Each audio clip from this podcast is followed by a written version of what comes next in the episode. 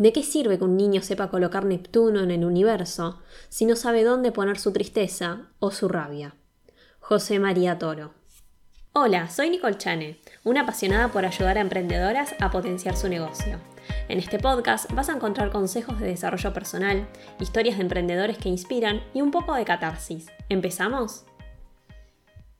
Bienvenidos a este nuevo episodio de Potenciarte, que para empezar el día de hoy elegí la frase de un célebre escritor porque quiero traer este tema que a mí me apasiona, que es la inteligencia emocional. Quizás escuchaste sobre inteligencia emocional porque es algo que hoy se habla bastante, pero por ahí no tenés noción bien de qué se trata, cuál es la definición concreta. A mí me gusta la de Daniel Goleman, que define la inteligencia emocional como la capacidad de reconocer nuestros propios sentimientos y los de los demás, de motivarnos y de manejar adecuadamente las emociones. Pero también acá tengo el libro Desarrolle su cerebro de Joe Dispensa, que él dice que la inteligencia emocional significa que no tiene que quedar preso de sus emociones. Si lo hace es porque está pegado a ellas. Es decir, está pegado a los circuitos cerebrales conectado con las emociones. Pero como te decía, es probable que no tengas idea de qué se trata la inteligencia emocional porque en las escuelas tradicionales no nos enseñaron sobre esto, al menos a la mayoría. Esto lo digo por hablar con compañeros de la universidad, con amigas, con mi familia, que pocas personas saben realmente la importancia que tiene en la inteligencia emocional, es decir, el registrar nuestras emociones, expresarlas y poder comunicarlas con otros. Por supuesto que no toda la culpa la tiene el sistema educativo, que por lo menos acá en Argentina yo lo creo bastante obsoleto desde que empecé a estudiar las habilidades blandas y la importancia que tienen hoy en día para un profesional del futuro. Y al no tener esta base en las escuelas sucede que si las familias no tienen otro tipo de educación aparte o si no les interesa el tema, no se lo van a inculcar a los chicos. Y muchas veces se ve la falta de inteligencia emocional de los padres que se la transmiten a los chicos. Son niños que no aprendieron a gestionar sus emociones, sino más bien a reprimirlas. Y esto de alguna que otra manera repercute en la vida, en acciones pequeñas y en las grandes. Yo, como facilitadora de programación neurolingüística, lo escucho en mis sesiones. En estos adultos que están heridos emocionalmente, que vienen de años de reprimir angustia, tristeza, ira, entre otras emociones. Y específicamente yo lo noto en una de las preguntas que hago en las primeras sesiones. Para, poner, para ponerlos en contexto, en las primeras sesiones se establece el objetivo que se va a trabajar en el proceso de PNL.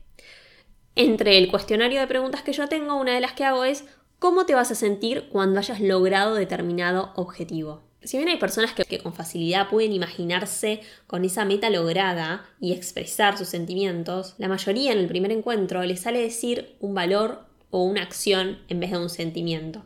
¿Cómo vendría a ser esto? Por ejemplo, si emprendo voy a tener libertad para manejar mis horarios. Ahí la libertad está puesta como un valor, no como un sentirme libre. O creo que voy a sentir un alivio si renuncio a mi empleo. Nuevamente ahí no hay un sentimiento. Entonces cuando no hay un sentimiento para el cerebro es mucho más difícil representarse en esa meta lograda. Por eso acá es donde cumple un papel fundamental la lingüística.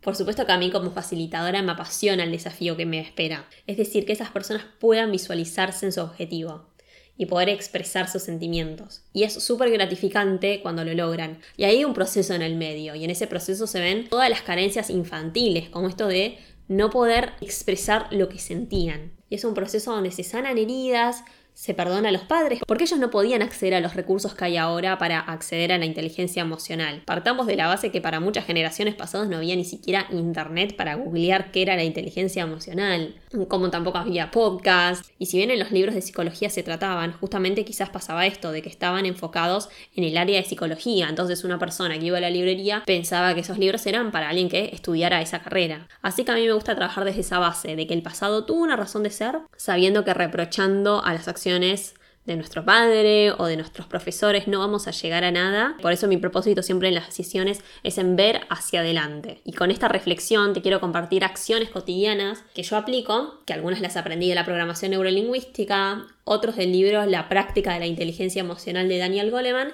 y otros del libro Desarrolla tu cerebro de Joe Dispensa. Número uno, aprender a identificar mis sentimientos. Acá te voy a decir algo muy básico, pero que te cambia la vida. Busca en Google una lista de sentimientos. Aprendimos un millón de verbos en la escuela, pero lista de sentimientos, no. Y te vas a dar cuenta al momento de plasmarlo. A mí me sirve mucho escribir mis sentimientos. Por eso me gusta tener un registro de mis emociones, de la intensidad y de cómo se manifiestan en mi cuerpo, porque me ayuda a darme cuenta de cómo estoy en mi vida, de analizarla y por supuesto de valorarla. Y escribir no solo cuando estamos mal porque queremos descargar, sino cuando la vida nos sonríe, cuando nos pasan cosas positivas, y porque ahí te vas a dar cuenta en cómo cambia la emocionalidad en tu cuerpo, cómo te sentís. A mí me pasa que cuando estoy contenta por algo tengo más energía, mi postura es diferente a la de si estoy triste, y así con un montón de emociones que solo es posible saberlo si logras identificarlas. La segunda acción es hablar sobre mis sentimientos ya sea en terapia o con una persona. Y es algo a lo que no estamos acostumbrados y a veces hasta incluso puede resultar incómodo decir cómo nos sentimos porque estamos acostumbrados a responder a la pregunta de cómo estás, todo bien. Es como algo de manera automática. Pero si empezás a identificar tus sentimientos vas a ver que la respuesta va a ser mucho más certera con un bien. A mí me parece que estar bien es como una posición neutral en la vida. Y entiendo que a veces hay algunas situaciones que son difíciles, que las palabras no nos salen. A mí particularmente era algo que me pasaba y descubrí que escribiendo ahí encuentro un espacio donde me siento mucho más cómoda expresando mis sentimientos. Volvemos al punto anterior. Si quizás discutiste con una persona o hay algo que te hace sentir triste o que te angustia, es escribirlo y especificar el por qué lo estás escribiendo en vez de decírselo a la cara. Algo simple y siendo sincero, diciéndole que para vos es más cómodo hacerlo de esa manera y que esperás que lo entienda y en mi caso todas las situaciones que escribí fueron bien recepcionadas. El tercer hábito es aprender sobre los límites de mis sentimientos y esto me ayudó a controlarlos. esto para mí es clave cuando por ejemplo te enojaste con un amigo pero a ese amigo no le dijiste nada. Entonces después vas a tu casa y te enojas con tu hijo y esa persona no tuvo nada que ver. Entonces saber ¿Cuáles son tus límites? A mí cuando una situación me sobrepasa, cuando estoy el borde de perder la paciencia, de mal humor, que yo sé que necesito estar sola, que si hablo con alguien me voy a enojar, le voy a levantar la voz, mm, prefiero estar sola. Entonces, si vos vivís con otras personas o en un espacio de trabajo, decir que vos en determinados momentos necesitas estar solo. Entonces, acá depende de la situación, no sé, si por ejemplo yo llegué a mi casa y estoy enojada por algo y, digo, bueno, me voy a distender, prendo la tele, veo una serie mientras ceno sola, pero diferente es si es, si es en el ambiente de trabajo. Si es posible si tenés esa libertad de salir a dar una vuelta, de despejar, de escuchar música, algo que te cambie en ese estado interno. El cuarto hábito que aprendí es que antes de accionar hay que pensar para controlar los impulsos. Y cuando yo leí esto por primera vez en el libro de Goleman, pensé en los famosos atracones de dulce. A mí muchas veces me pasaba que comía chocolate para tapar emociones, hasta que empecé a ser consciente que la que, la comida tan solo va a tapar, a sentirme peor, porque claramente comer chocolate sin medida, en realidad nada sin medida es bueno, y no me va a ayudar a expresar mis sentimientos. Entonces en esos momentos donde vamos a cometer la acción, ahí tenemos que tener un límite. Y ese límite está en el cerebro. A mí me sirve hacer meditaciones guiadas, cortitas, que me ayudan en ese momento a controlar los impulsos. El quinto hábito es ser consciente de que no soy un sentimiento. Y por ahí esto le suene medio raro, pero esta yo creo que es la clave. Y es algo que aprendí en programación neurolingüística, que cuando se expresa un sentimiento, uno tiene que expresarlo como tal. Y especialmente cuando se está hablando de sentimientos negativos. Por ejemplo, no es lo mismo decir me siento con miedo cuando camino sola por la noche que decir yo soy miedo. Porque al decir yo soy, estamos hablando al nivel de identidad. Por eso yo siempre recomiendo que cuando hagan este hábito de escritura, lo hagan redactando me siento ta ta ta ta. Y no yo soy. El sexto hábito es informarse. Cada vez hay más información sobre las habilidades blandas. Hay libros, podcasts, cursos. Para mí es maravilloso que ahora se valore más la inteligencia emocional de lo que era antes. Esto que le compartí acá son seis hábitos y acciones muy simples que a mí me ayudaron. Por supuesto es que hay mucho más.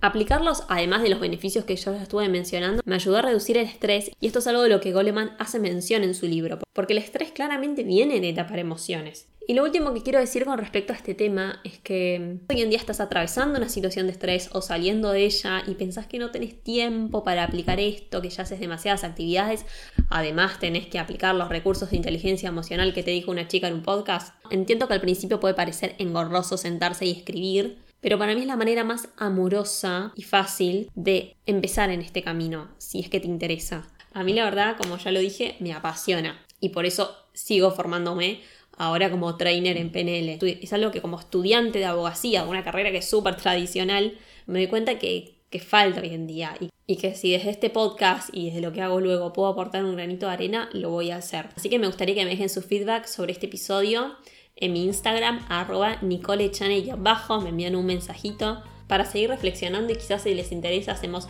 otro episodio sobre este tema invitando a especialistas en el área.